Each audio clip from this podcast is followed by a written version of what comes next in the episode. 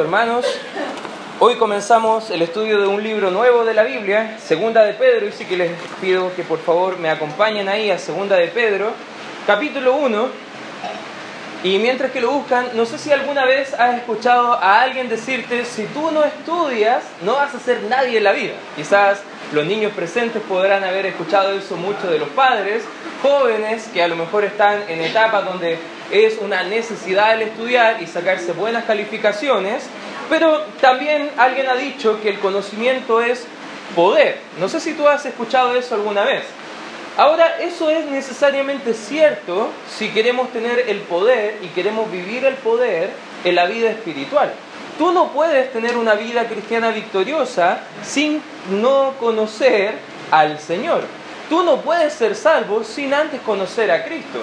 Tú no puedes tener victoria sobre un pecado sin tener el conocimiento que la Biblia te da de cómo tú puedes tener libertad sobre ese pecado. Por eso el conocimiento espiritual es el tema de la carta de segunda de Pedro y hay un versículo clave que lo vamos a ver hoy, el día de hoy, el versículo número 3, por razón del tiempo, no lo vamos a ver inmediatamente, pero durante toda la carta quiero que prestes atención un poco, comienza con el conocimiento de Dios pero va a terminar la carta mostrándote que ese conocimiento provoca crecimiento. Por eso la prédica del día de hoy le he puesto como título, conocer es crecer. ¿Cuántos quieren crecer en su relación y en su comunión con el Señor? Amén.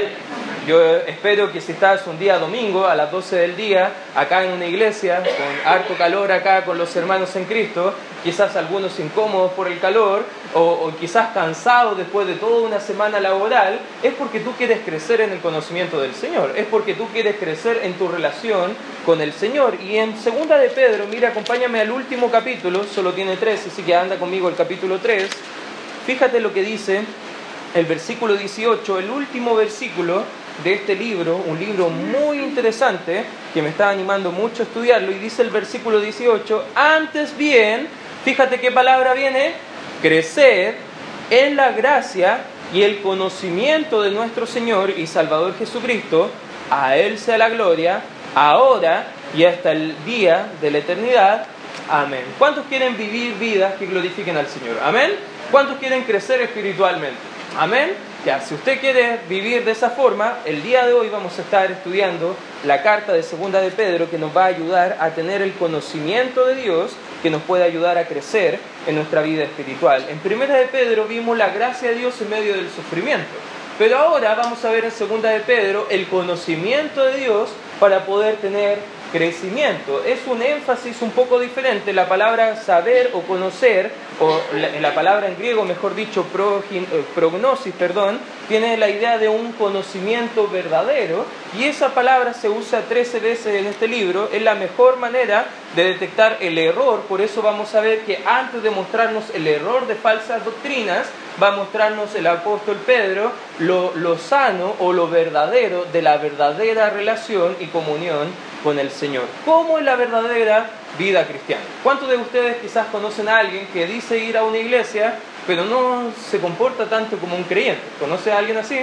Ya, quizás si no conoce a alguien así, quizás alguien te conoce a ti, ya, y a lo mejor puede ser algo incómodo para algunos, pero si nosotros queremos vivir la vida cristiana de la manera correcta, necesitamos conocer. Y aquí vamos a ver tres principios de la carta de Segunda de Pedro el día de hoy que nos van a ayudar a tener un entendimiento, un conocimiento correcto para poder crecer en nuestra vida espiritual. Como principio número uno, hermano, si quiere tomar apunte, la vida cristiana comienza con fe. Versículo 1 dice, Simón Pedro, siervo y apóstol de Jesucristo, a los que habéis, eh, a los que habéis alcanzado por la justicia de nuestro Dios y Salvador Jesucristo. Interesantemente acá Pedro está afirmando en quién está su fe, en la persona y la obra del Señor Jesucristo es una fe objetiva, no es una fe sentimental o emocional, esta una fe basada en una persona específica, en una obra específica. Y lo interesante que muestra acerca de nuestro Dios y Salvador es que, como dicen algunas doctrinas falsas, que Cristo no es Dios, aquí Pedro mismo, que tuvo una comunión con Él, Él le conoció íntimamente, Él estuvo en el monte de la transfiguración, Él puede determinar, incluso puede identificar y ayudarnos a comprender que Jesucristo es Dios. Amén, hermanos. ¿Cuántos creen que Cristo es Dios? Amén. Si no lo cree, debe creerlo, porque es fundamental para su salvación. La deidad de Cristo es, una, es algo fundamental y no solamente Pedro lo afirma, vamos a tomar un pequeño paréntesis para ir al libro de Tito. Acompáñame por favor ahí a Tito, un libro pequeñito en el capítulo 2.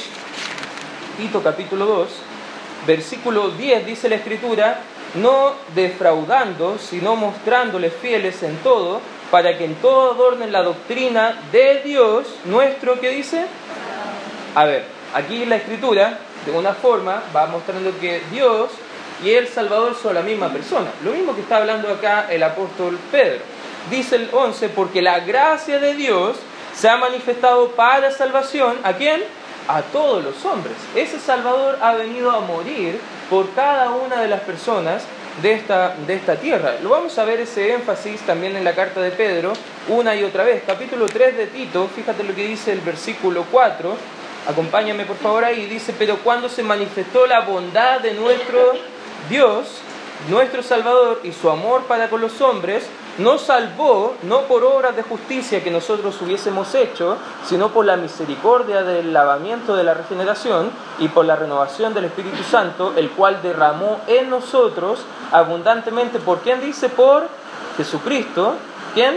Nuestro Salvador. ¿Te está dando cuenta que de la misma persona que está hablando de como un Salvador, es el mismo Dios que nos salvó? Es la misma persona. Es Cristo Jesús. Cristo dijo en Juan 10, si conocen al Padre, me conocerían a mí, porque yo y el Padre uno somos.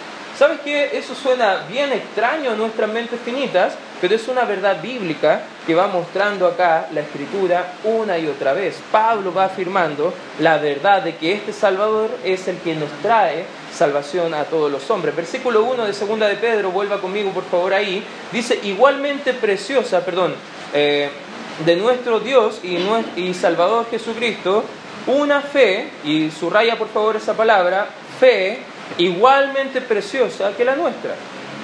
Gracia y paz os sean multiplicadas. Este es un saludo típico del apóstol Pedro que nos recuerda que nosotros podemos tener esta fe de parte del Señor solamente por la gracia de Dios. Dios es el que nos da la gracia para poder tener esa fe y, también para poder vivir en la comunión íntima con Él y esa fe también nos da una paz con Dios. O sea, nuestra relación y comunión con el Señor se ven restituidas mediante lo que Él ha hecho por nosotros. Y fíjate, acá se pone matemático el apóstol Pedro y dicen, esa gracia y paz sean multiplicadas. Lo interesante de esta, de esta aritmética que va a hablar el apóstol Pedro es que es bien usual solamente en la persona de Pedro. Pablo nunca habla de matemáticas, nunca habla de sumar o de restar, menos de multiplicar, pero el apóstol Pedro nos quiere mostrar y quiere llamar nuestra atención para decir, ¿sabes qué? No solamente puedes tener esto, sino que puedes tenerlo en gran manera. Puedes tener mucho más de lo que crees. Puedes crecer mucho más de lo que imaginas. A lo mejor usted en la vida espiritual piensa que hasta ahí nomás va a llegar. Pero ¿sabes qué? A veces nos ponemos límites que Dios nos pone en nuestras vidas. Dios quiere que crezcamos mucho más de lo que imaginamos. Dios quiere que sirvamos a Él mucho más de lo que creemos.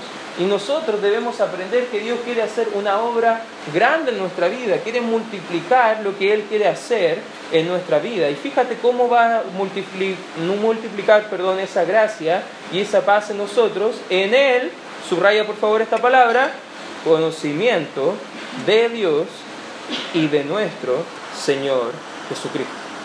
La palabra conocimiento, como te decía, es bien importante dentro de esta carta. Esta fe va a involucrar este conocimiento de parte de nuestro Señor y Salvador Jesucristo. Usted no puede tener una fe salvadora sin conocer a Cristo. Por eso no creemos, hermano, y la Biblia nunca enseña que gente que no ha conocido a Cristo va a ser salvo. Porque no existe esa, esa, esa realidad de la Escritura. Usted podrá preguntar, ¿qué pasa con la gente que nunca ha escuchado un mensaje del Evangelio? Bueno, tristemente va a ir al fin de su vida a un lugar que tú y yo hemos sido rescatados, que es el lago de fuego, la segunda muerte. Va a estar eternamente separado esa persona de la eternidad con Dios.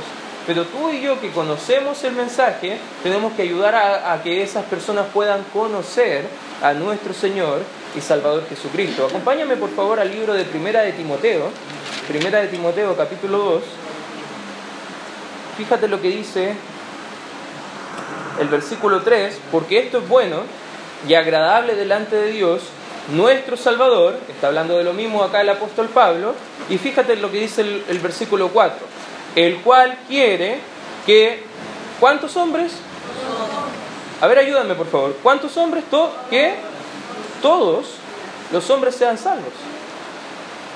La Biblia enseña que Dios quiere que esto es bueno, que le agrada, que todas las personas sean salvas, que todas las personas vengan, y fíjate lo interesante, porque la salvación viene de la mano con qué cosa? Con el conocimiento de la verdad. Si usted no conoce la verdad, es casi imposible que usted pueda ser salvo. Usted puede decir, pero yo tengo familia que va a una iglesia que no tiene muy buena doctrina, ellos igual pueden ser salvos. Es muy difícil, porque la salvación viene por el conocimiento de la verdad, no por el conocimiento del error no por el conocimiento de medias verdades. Quizás hay casos excepcionales donde la persona con una, una, intención sincera, con una fe sincera, han estudiado la Biblia y han conocido mediante el conocimiento de la Biblia, pero quizás no por la predicación de esos lugares, pero debemos comprender que la fe y la salvación vienen de la mano con el conocimiento. Fíjate por qué, el versículo 5 nos menciona el por qué. Porque hay un solo Dios y un solo mediador entre Dios y los hombres, ¿cómo se llama? Jesucristo, el cual se dio a sí mismo en recate por todos, de lo cual se dio testimonio a su debido tiempo. O sea, lo que nos muestra acá el apóstol Pedro, con palabras bien hermosas, es que nuestra fe, nuestra fe salvadora, nuestra vida espiritual comienza con la fe, con la fe que usted ha depositado en Cristo Jesús. Cuando alguien le mostró con la Biblia un día y le dijo, ¿Quieres conocer a Cristo? Si tú mueres hoy, ¿dónde irías? Bueno, no sé. Bueno, déjame mostrarte con la Biblia cómo tú puedes ser salvo. Y a lo mejor alguien te mostró con la Biblia cómo tú eras un pecador, cómo la paga de tu pecado era muerte eterna, lejos de Cristo, cómo tu pecado te separó de la comunión con el Señor. Pero Dios amándote tanto, dio su vida por ti en la cruz del Calvario. Y Él ahora está dándote un regalo de gracia, un regalo que tú puedes recibir por medio de la fe, que es creer y arrepentirte de tus pecados para restablecer tu comunión con Dios. Y en ese momento comenzó tu vida espiritual. En ese momento tú eres salvo y comienza tu vida espiritual. Por eso la vida cristiana comienza con la fe. Comienza con la fe en la persona correcta, en el conocimiento correcto, en la verdad de nuestro Salvador. La vida cristiana comienza con la fe primeramente salvadora y luego necesitamos fe también para vivir y caminar en nuestra vida espiritual. ¿Cuántos de ustedes han tenido que tomar una decisión y le han tenido que consultar a Dios orando? Amén. Porque todos nosotros vivimos por fe. Bueno, eso es lo que deberíamos hacer, no por vista como los gentiles que no conocen a Dios. Nosotros ponemos nuestra confianza en Cristo para cada decisión. Buscamos cómo vivir nuestra vida agradándole a Dios en todo, en el conocimiento de su palabra, porque comenzamos nuestro caminar por la fe, pero no solamente eso, la vida cristiana comienza con fe, pero como punto número dos también hermanos, la fe resulta en crecimiento espiritual. La única vida normal y fructífera para el Hijo de Dios es una vida santa. Y la vida santa es solamente el resultado de cultivar la comunión con el Señor. ¿Cómo tú puedes tener comunión con el Señor? Bueno, ¿cuántos de acá han visto al Señor? Bueno, ¿no hay nadie? Ya, qué bueno, ya no, no me preocupo. Pero ¿cómo podemos conocer a Dios si no le vemos? Porque sin fe, vimos en Hebreos 11 el día jueves, es imposible agradar a Dios. Pero es necesario que el que cree en Él crea que le hay. Porque la fe es la certeza de lo que se espera y la convicción de lo que no se ve. Bueno, entonces si no vemos a Dios, estamos todos bien, hermano. Damos gracias a Dios. Ahora, tu fe debe ser para agradar a Él en cada aspecto de tu vida, conociéndole más, haciéndole más conocido. Fíjate lo que dice el 3.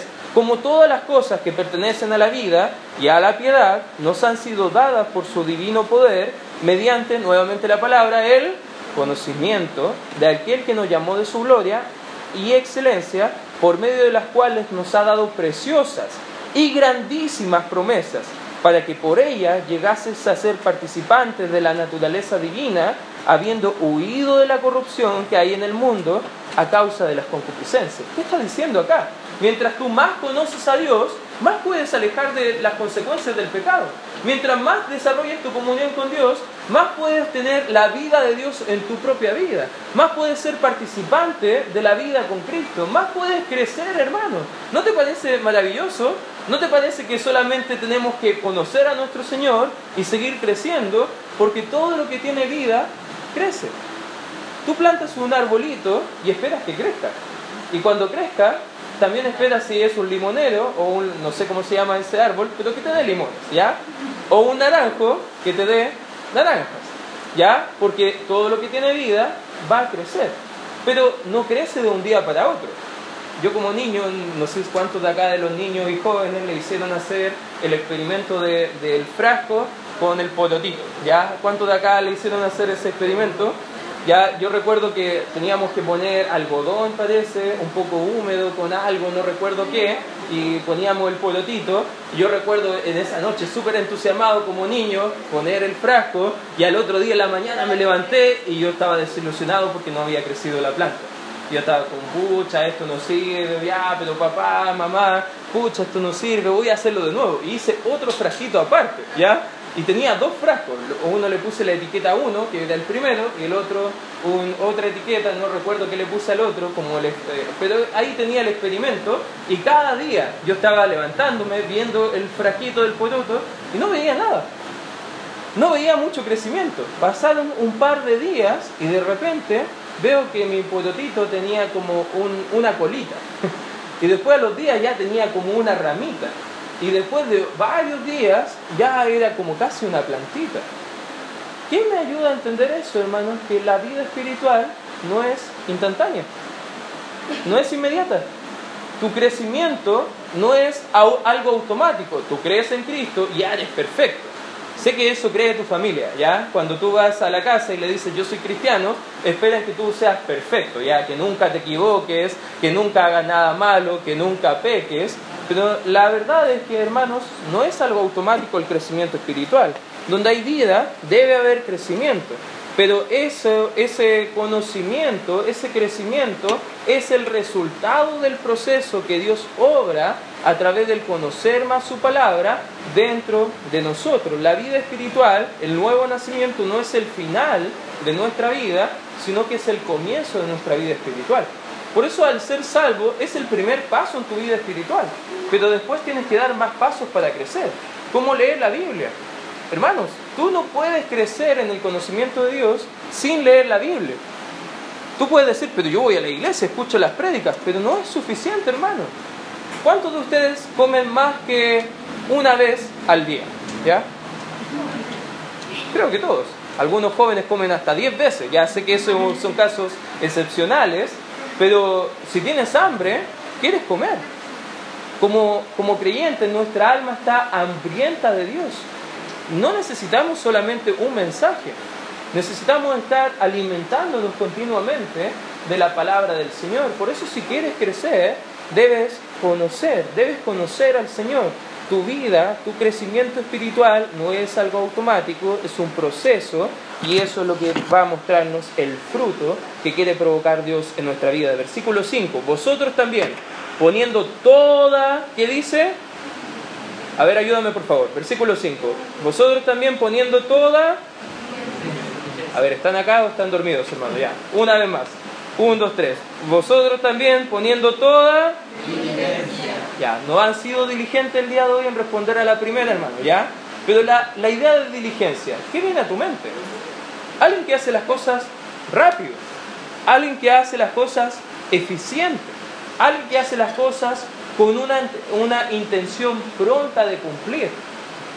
Joven, presente, cuando tu padre o tu madre te piden hacer algo, ¿cuánta diligencia hay en tu actuar?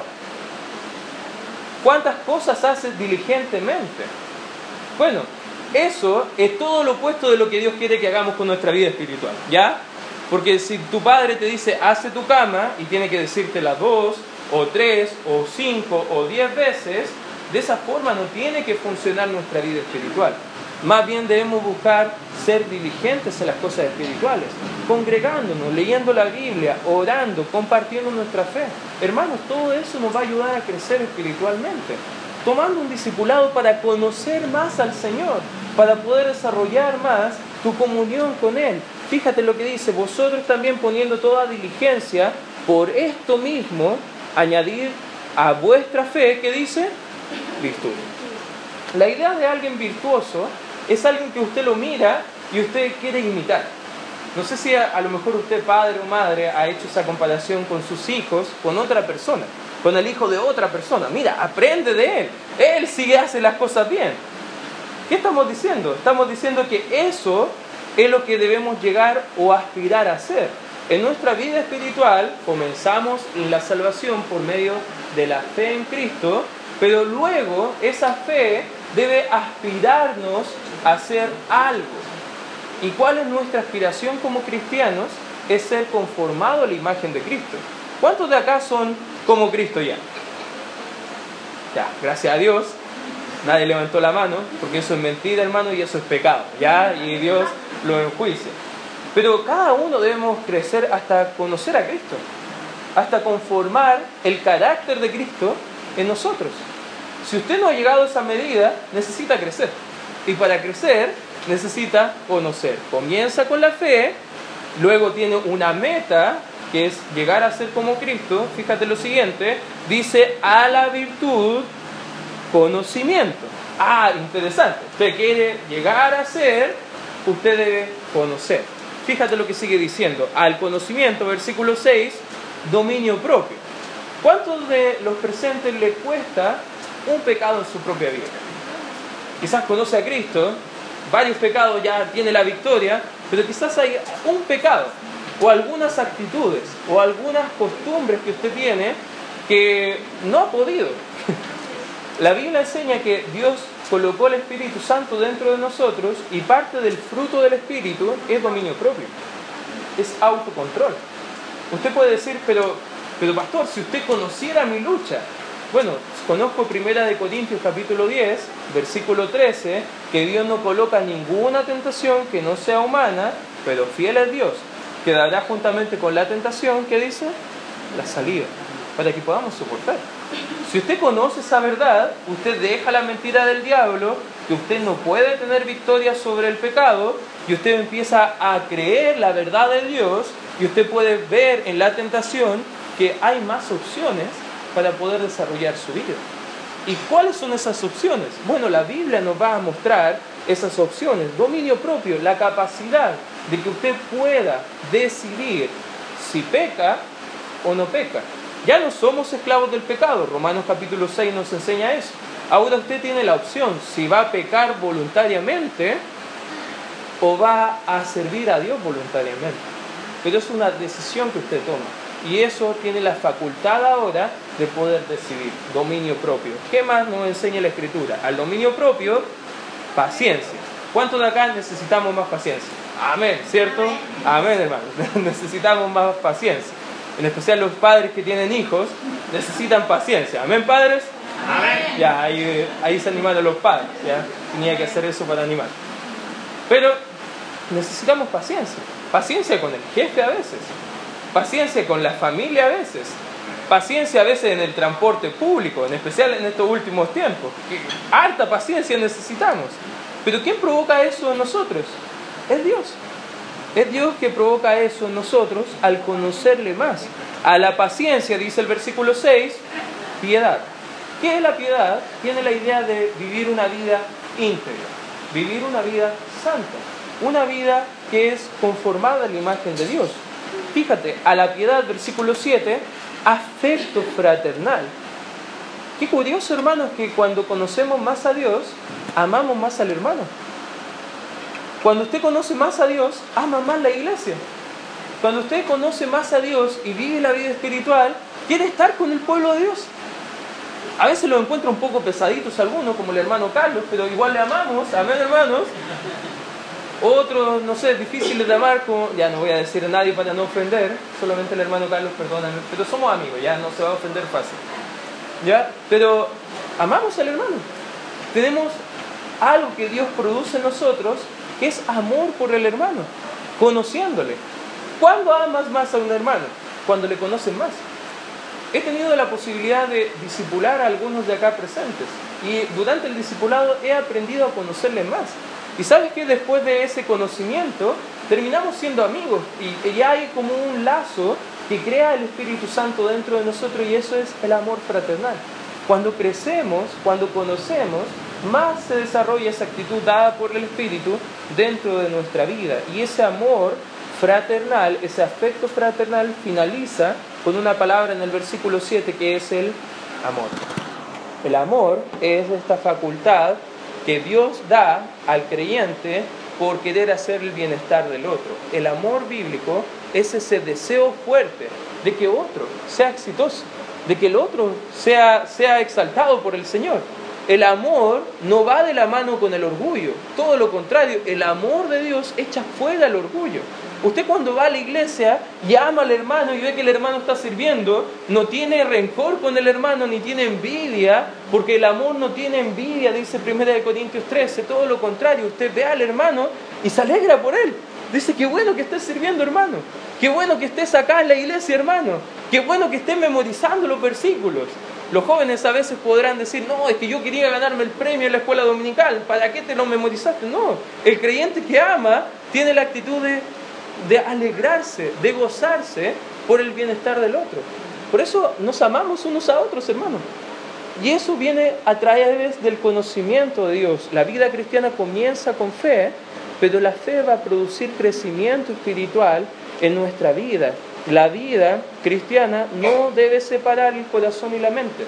Hay iglesias que solamente por el hecho de ser sana doctrina separan la emoción. Hermano, usted cuando conoce más se emociona más por las cosas de Dios. Usted ama más a Dios. No es solamente intelecto, el conocimiento verdadero cambia tu mente, pero cambia tu interior completamente. Cambia lo que tú eres en Cristo Jesús. Y esa transformación es lo que Dios quiere producir en tu vida. El conocimiento debe producir carácter. A través del Espíritu Santo Dios provoca en nosotros cambios internos tú quieres cambiar de forma correcta, de forma permanente, bueno, pídele al Espíritu Santo que te ayude. Pero el Espíritu Santo no te va a ayudar solo, va a utilizar la palabra de Dios que renueva tu mente, que cambia tus emociones. Y nuestra obediencia a su voluntad va a ser la respuesta de lo que Dios ha provocado internamente. Filipenses enseña en el capítulo 2 que Dios es el que produce en nosotros el querer como Él hacer. Si no entendemos eso, hermano, vamos a vivir toda nuestra vida espiritual frustrados porque no vemos resultados. Vamos a vivir nuestra vida espiritual como agobiados porque no llegamos a donde nosotros queremos llegar. Pero sabes que cuando tú conoces a Dios, llega mucho más lejos que eso, porque vas a llegar donde Dios quiere que tú llegues. Amén, hermano. Y vas a poder entender qué es la verdadera vida, vida espiritual. Y no solamente eso, sino que como punto número tres y último, ya con esto acabamos, el crecimiento espiritual trae resultados prácticos. Un creyente que dice que ama a Dios va a demostrarlo con su vida. Su fe es práctica, si no, su, su fe es muerta, dice el libro de Santiago. Y fíjate, Pedro acá está de acuerdo con esta idea y el versículo 8 dice, porque si estas cosas están en vosotros, a ver hermano, ¿cuántos de acá son salvos? ¿Amén? ¿Cuántos de ustedes quieren crecer en el amor del Señor? ¿Amén? En el conocimiento de Dios. Ya, si eso es cierto, entonces si vosotros están en estas cosas y abundan, no dejarán de estar ociosos. A ver, ¿lo escuchó bien? Si usted dice que es salvo, que ama a Dios, que quiere crecer, entonces, ¿qué está haciendo? ¿Qué está actuando para servir al Señor?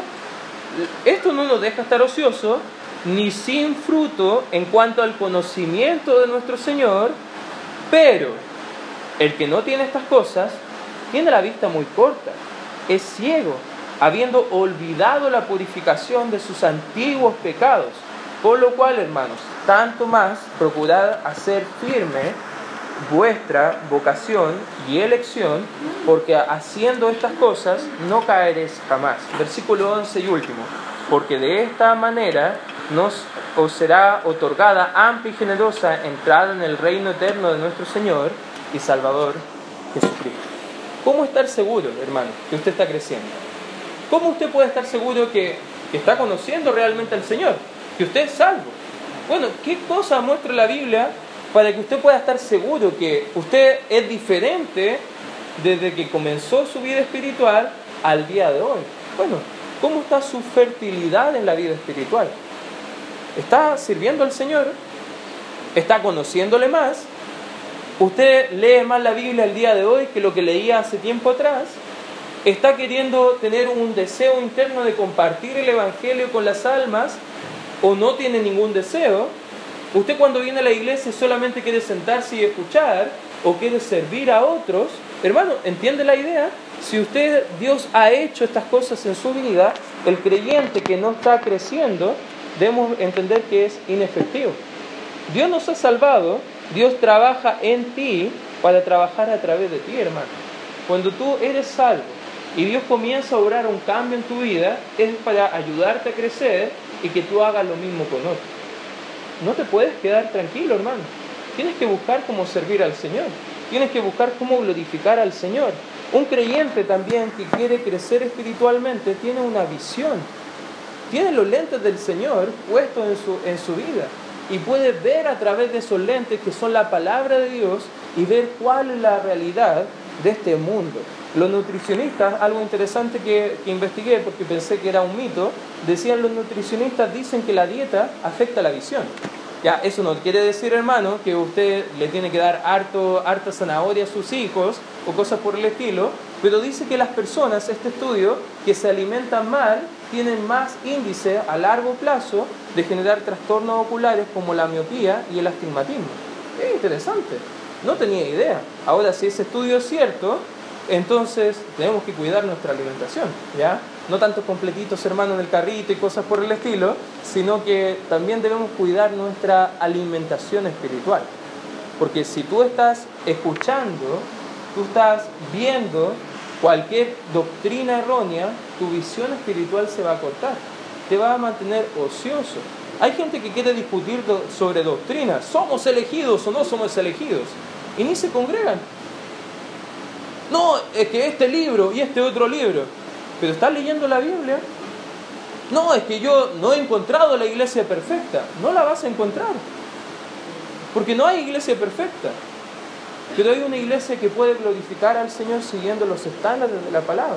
Y eso es lo que aspiramos ser como creyentes, hermanos. Queremos conformarnos a la imagen de Cristo. Nuestra visión, la doctrina sana debe ayudarnos a ver mejor. Como Cristo ayudó a ver a los, discípulos en Juan capítulo 4, no sé si nos puede ayudar buscando ese pasaje, Juan capítulo 4, versículo 35. Fíjate lo que dice acá el Señor Jesucristo. ¿No decís vosotros, aún faltan cuatro meses para que llegue la ciega? He aquí os digo, alzad vuestros, ¿qué dice? Y mirad los campos, porque ya están blancos para la ciega. Creyentes a veces dicen, pero ¿en qué voy a servir yo? Ya todos los lugares están, están cubiertos en la iglesia, no hay espacio para mí. Hermano, quizás es porque usted no está creciendo espiritualmente y no ve las oportunidades que están a su alrededor. Pero ¿a quién voy a testificar? Ya, si toda mi familia va a una iglesia, pero será una iglesia sana, será una iglesia que predique en el Evangelio de forma correcta, tendrá vecinos que no conocen a Dios, tendrá familiares extendidos que no conocen a Dios. ¿Sabes qué? Debemos mirar un poco más, tener una visión clara. Dios ha abierto nuestros ojos mediante la fe. No olvidemos lo que Dios ha hecho en nuestra vida y comencemos a hacer algo práctico, algo para el Señor. Nos da seguridad también. Alguien dijo que la elección divina no excusa la pereza humana. Y estoy de acuerdo, hermano. Si usted es salvo, no debe ser flojo, no debe ser ocioso. Debe aprender a conocer al Señor. usted quizás ese desafíos prácticos.